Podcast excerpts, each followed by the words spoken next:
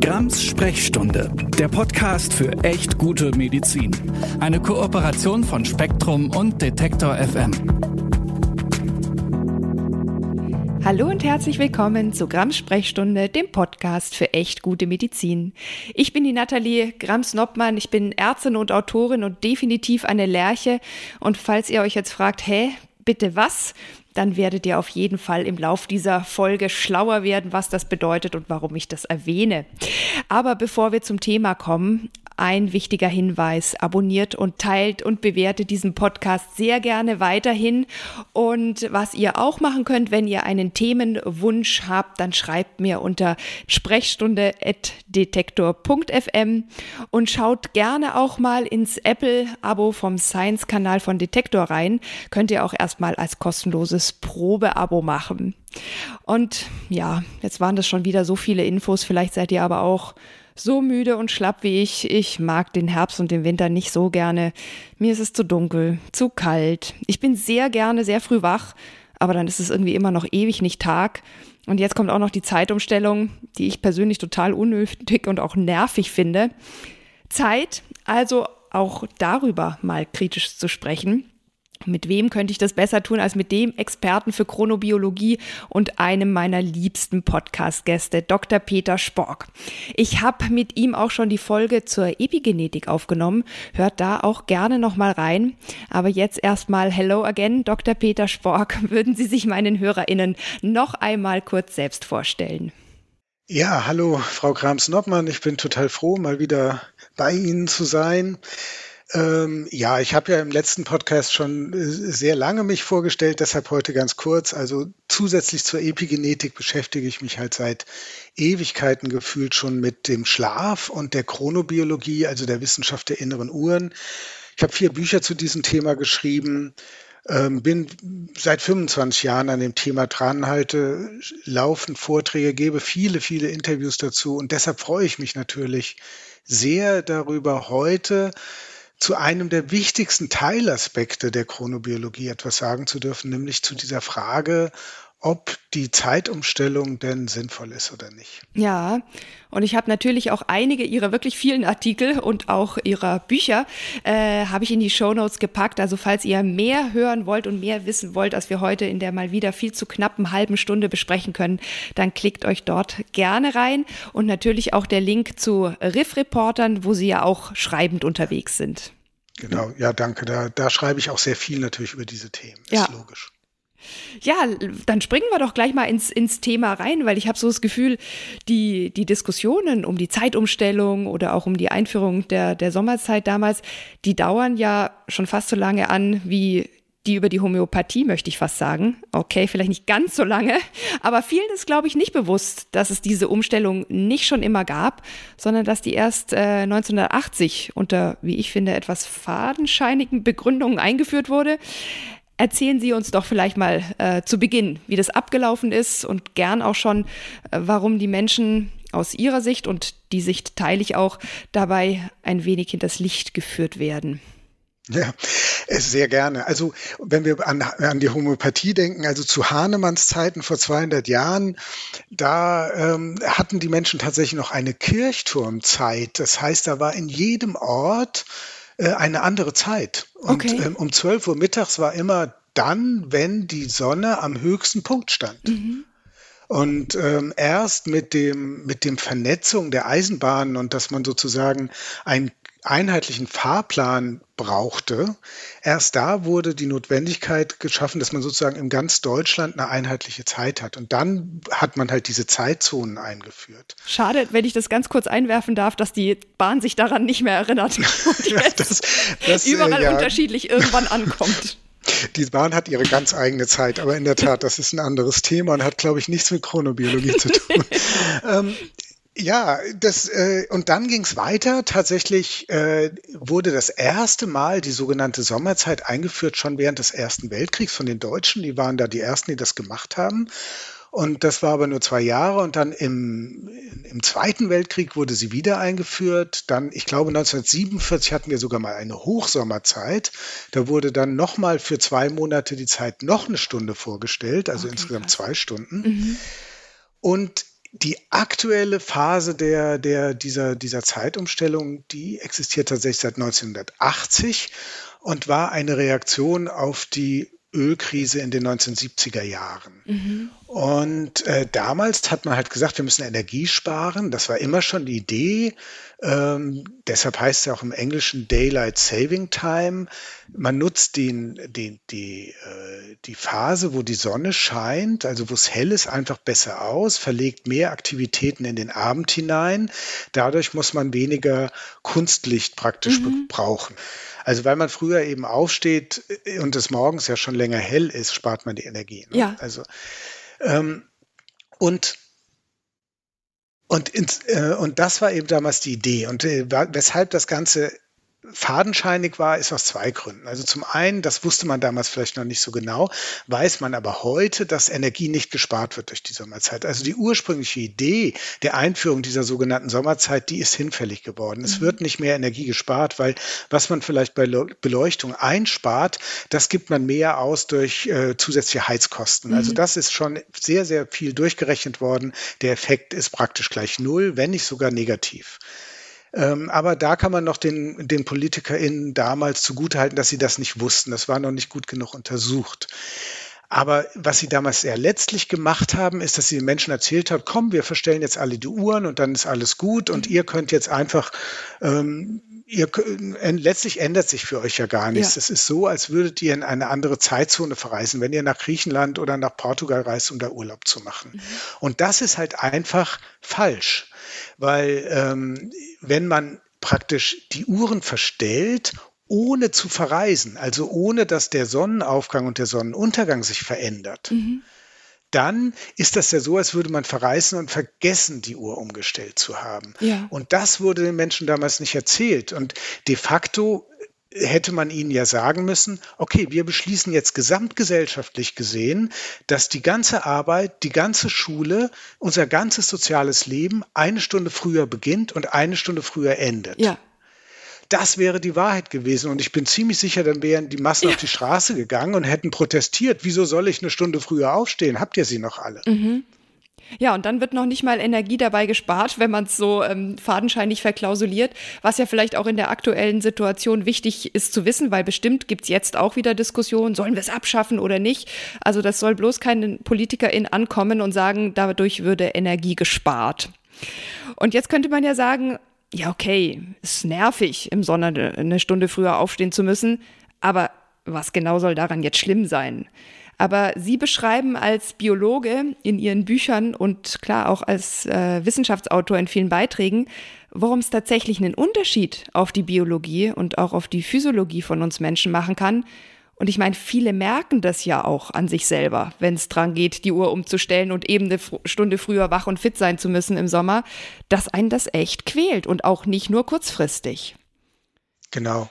Also was wir alle ja im Grunde merken, ist, dass wir ein bisschen Zeit brauchen, uns an so eine veränderte Zeit anzupassen. Das ist das Erste. Man nennt das gerne den Mini-Jetlag. Mhm. Das ist tatsächlich das Gleiche, wie wenn ich jetzt nach Portugal oder Griechenland reise, in, um eine eine Stunde verschobene Zeitzone.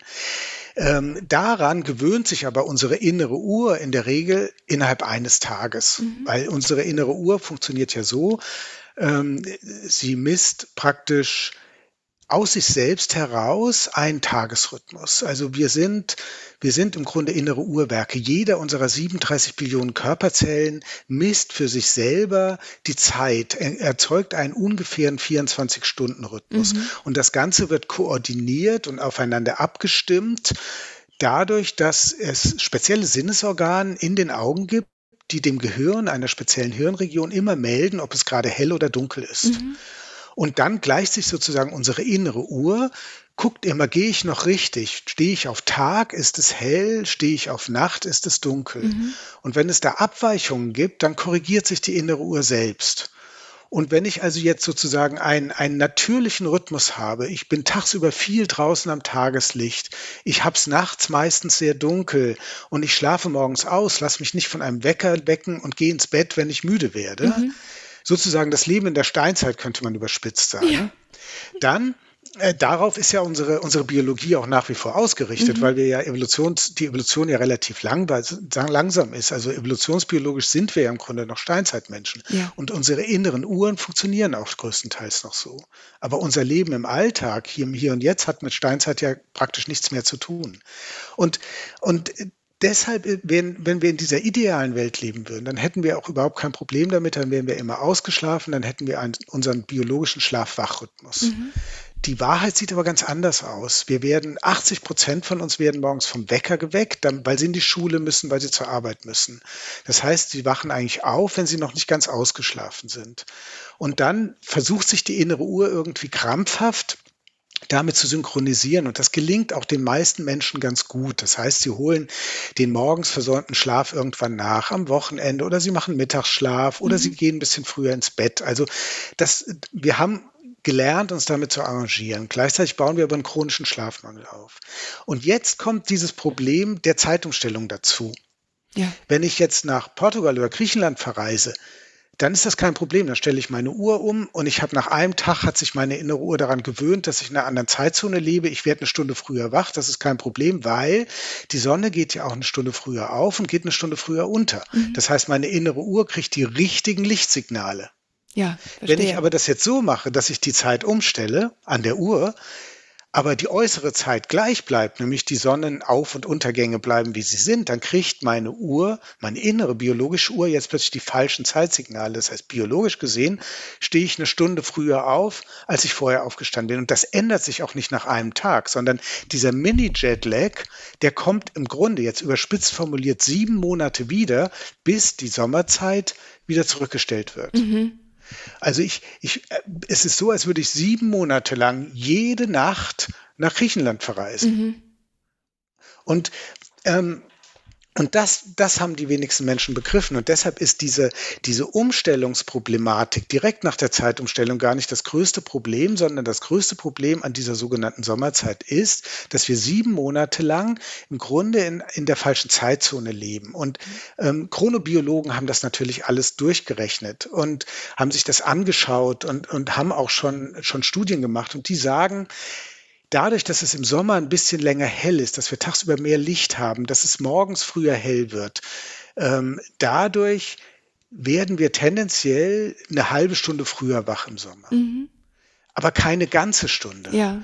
Und, wenn, und, und das heißt, durch die Umstellung auf die Sommerzeit machen wir die Situation nicht besser, sondern zusätzlich schlechter. Und wenn man dann noch in Betracht zieht, dass sowieso die meisten Menschen einen Wecker stellen, dann müsste man ehrlicherweise sagen, es wäre für die Gesellschaft das Beste, man ließe man ließe eben die Normalzeit, die heißt ja nicht umsonst Normalzeit, mhm. also die im Winter gilt, einfach weiterlaufen im Sommer und fände es, und es wäre ein positiver Effekt, dass die Menschen eine halbe Stunde morgens sozusagen biologisch Sowieso. gesehen länger schlafen können. Ja, mhm.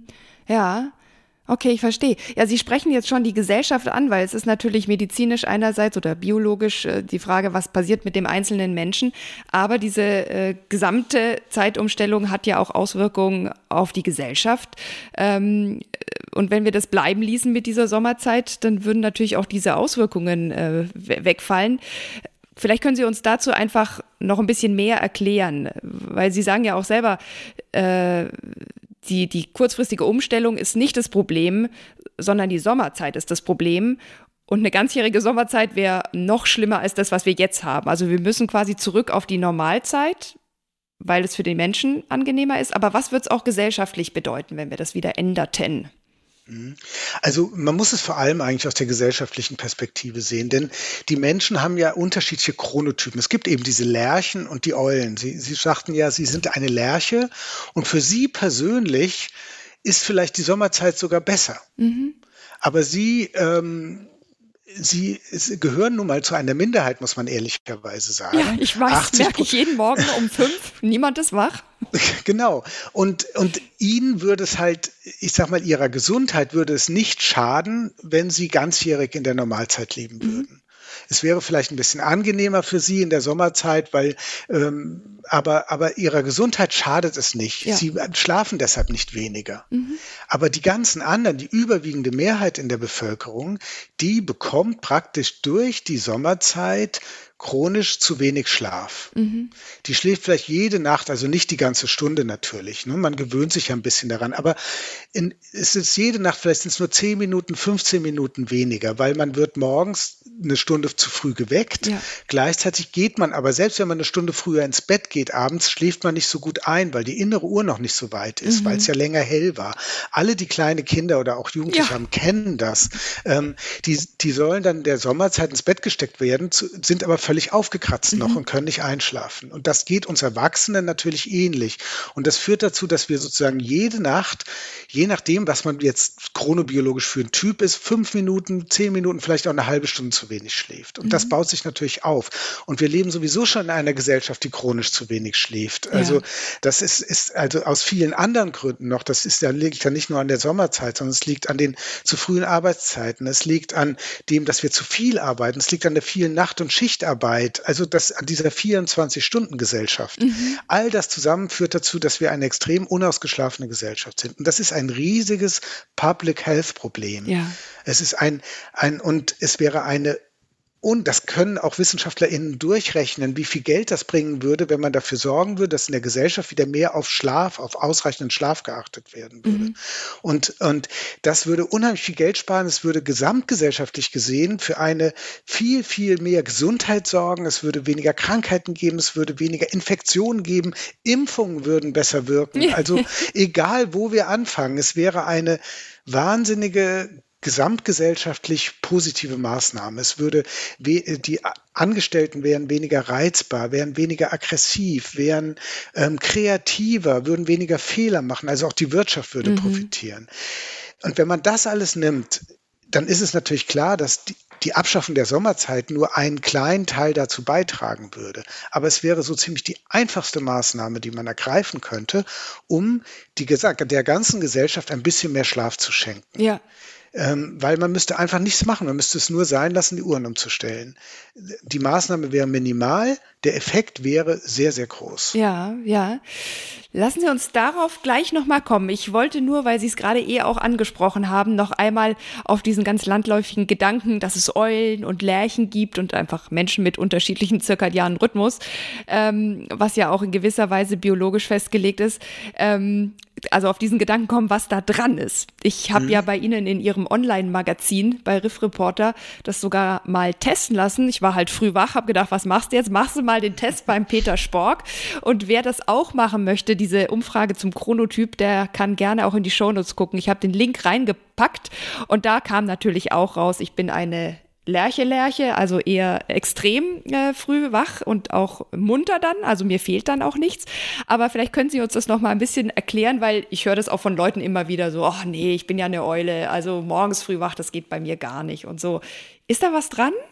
Ja, natürlich. Also ähm, unser, und jede, ich habe es ja vorhin schon gesagt, unsere, äh, unsere Zellen, jede unserer Zellen kann aus sich heraus einen Rhythmus erzeugen, sozusagen die Zeit messen. Mhm. Und das tut sie, indem sie ein, so ein Regelnetzwerk aus Genen und äh, hat, äh, besitzt, die sich gegenseitig in ihrer Aktivität beeinflussen. Das ist wie so ein Uhrwerk, nur dass es halt genetisch funktioniert. Und diese Gene sorgen für ein schwankenden Rhythmus aus mehr oder weniger Genaktivität. Das sind die sogenannten Uhrengene. Mhm. Und äh, bei diesen Uhrengenen gibt es wie immer in der Genetik natürlich verschiedene Varianten, die man erben kann von seinen Eltern und Großeltern.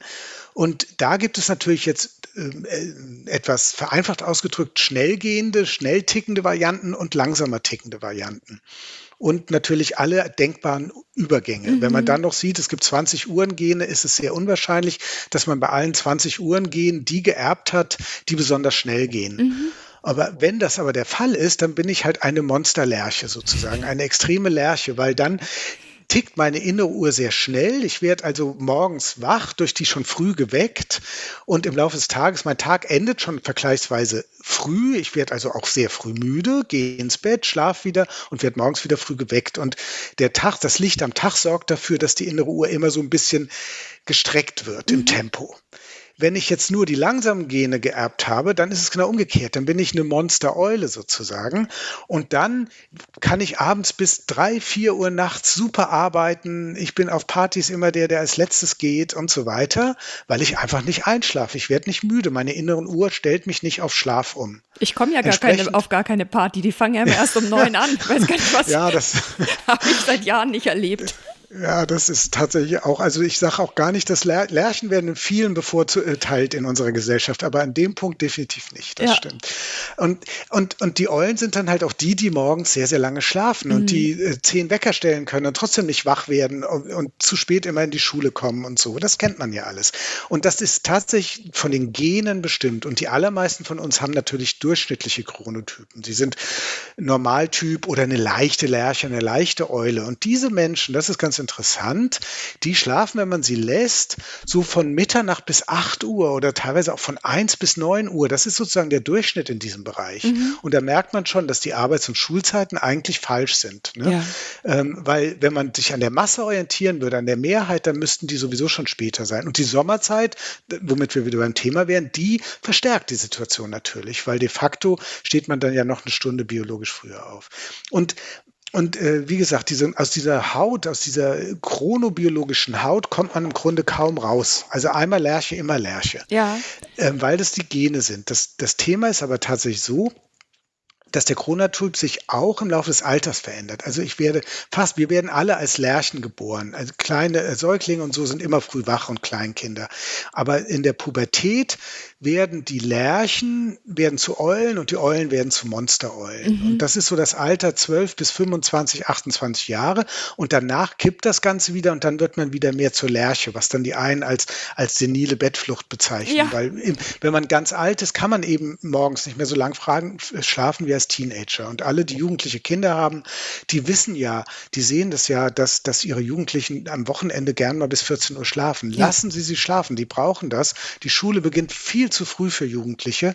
Und auch das ist einer der wichtigsten Argumente dafür, warum die Sommerzeit abgeschafft gehört, dass die Schule ohnehin schon viel zu früh beginnt. Und für, für Jugendliche ist die Sommerzeit eine Katastrophe. Ja, ja, kann ich hier auch bestätigen. Und äh, damit sind wir jetzt auch schon wieder äh, zurück bei der Zeitumstellung. Es ist ja aber auch so, das erstaunt mich kolossal, die Mehrheit der Menschen ist seit langer Zeit gegen die Umstellung auf Sommerzeit. Und es gab eigentlich auch von der EU schon eine Entscheidung, dass das äh, rückgängig gemacht werden soll. Aber ich glaube, es ist durch die Corona-Pandemie oder auch durch die Corona-Pandemie und wahrscheinlich auch alle anderen Krisen dieser Welt ähm, wieder in den Hintergrund gerückt, das zu verändern. Wissen Sie, woran das gerade hängt? Und, und haben Sie auch vielleicht die Hoffnung, dass wir aus diesem Murmeltierkreislauf äh, irgendwann wieder rauskommen? Dass es irgendwann ja. geändert wird? Mhm. Also tatsächlich hat die EU-Kommission 2019 beschlossen, die Zeitumstellung abzuschaffen.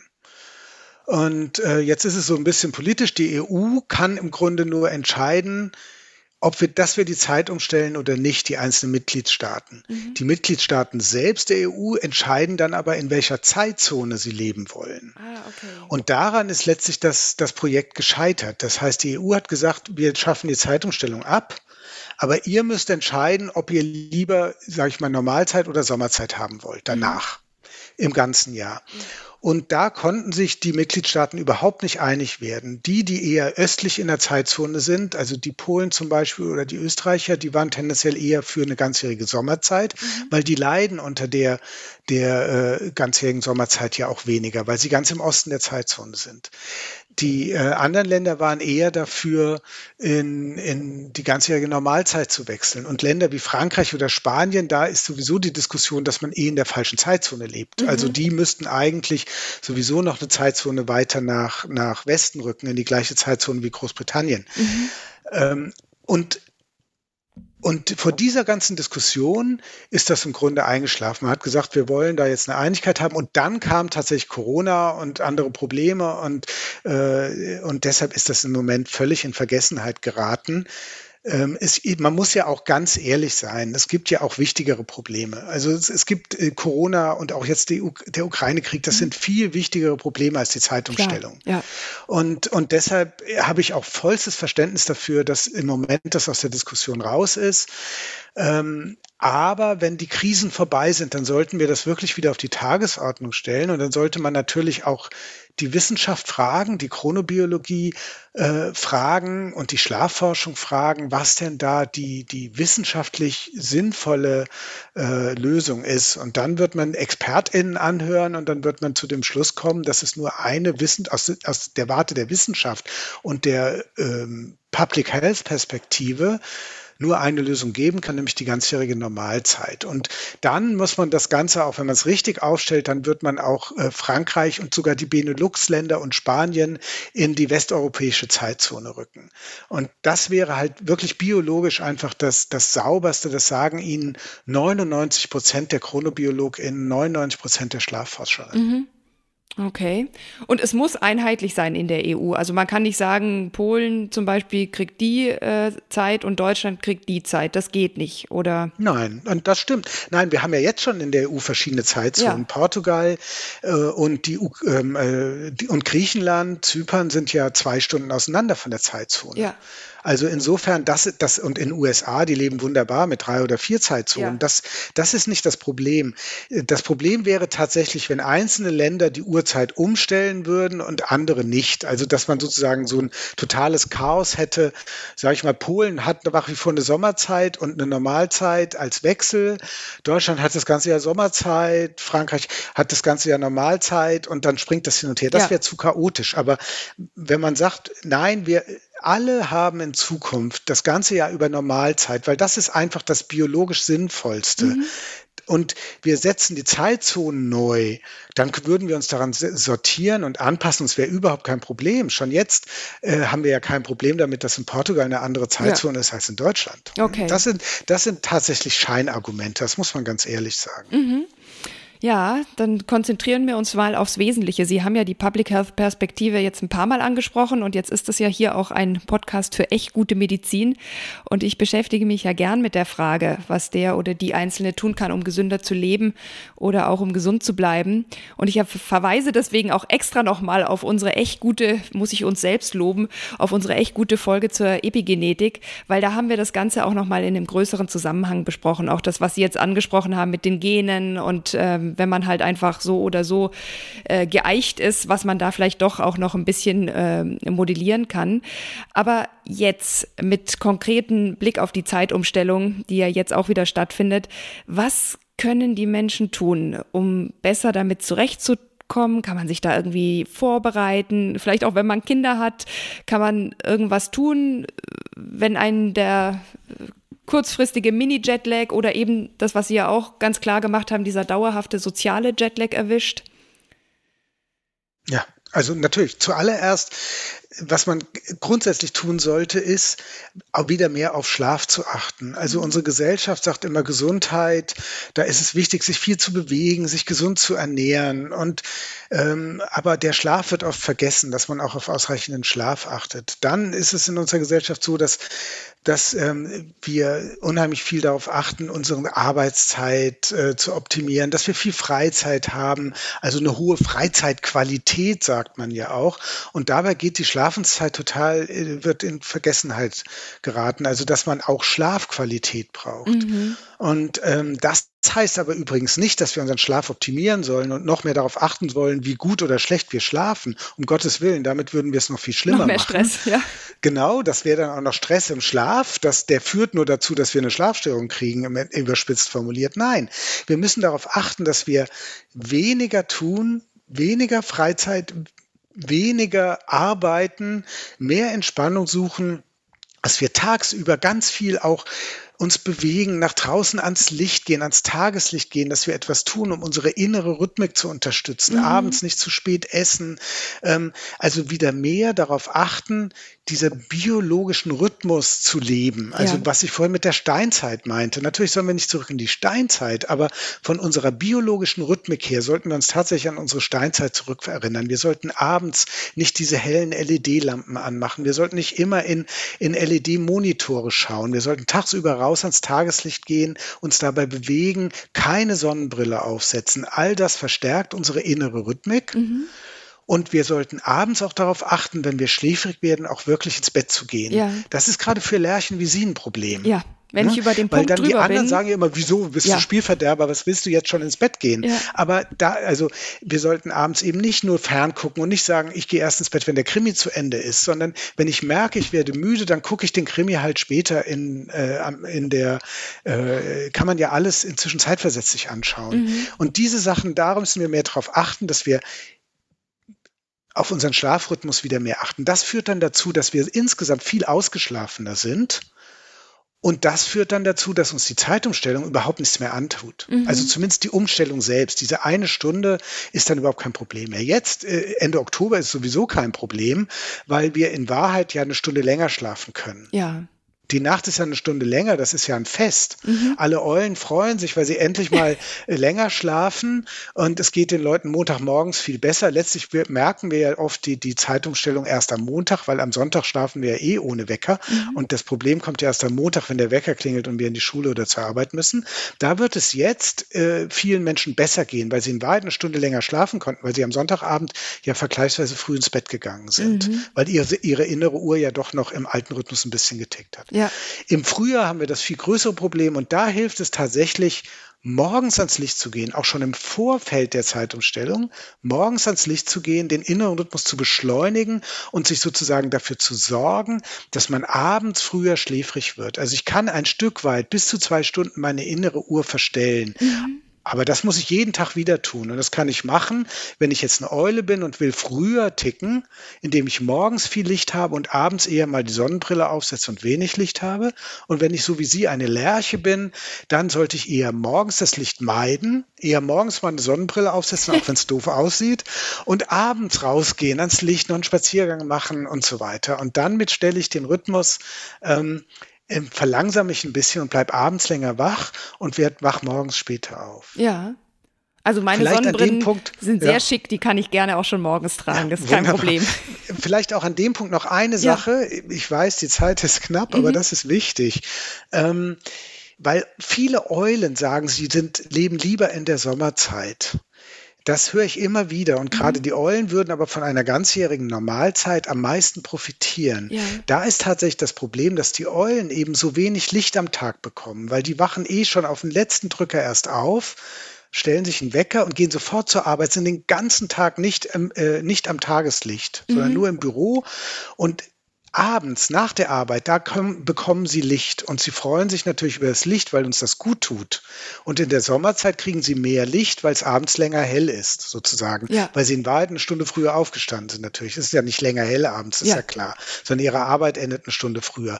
Und da muss die Gesellschaft umdenken, weil die Eulen freuen sich über die Sommerzeit, verschärfen aber ihr gesundheitliches Problem damit massiv, weil sie dadurch noch eulenhafter werden.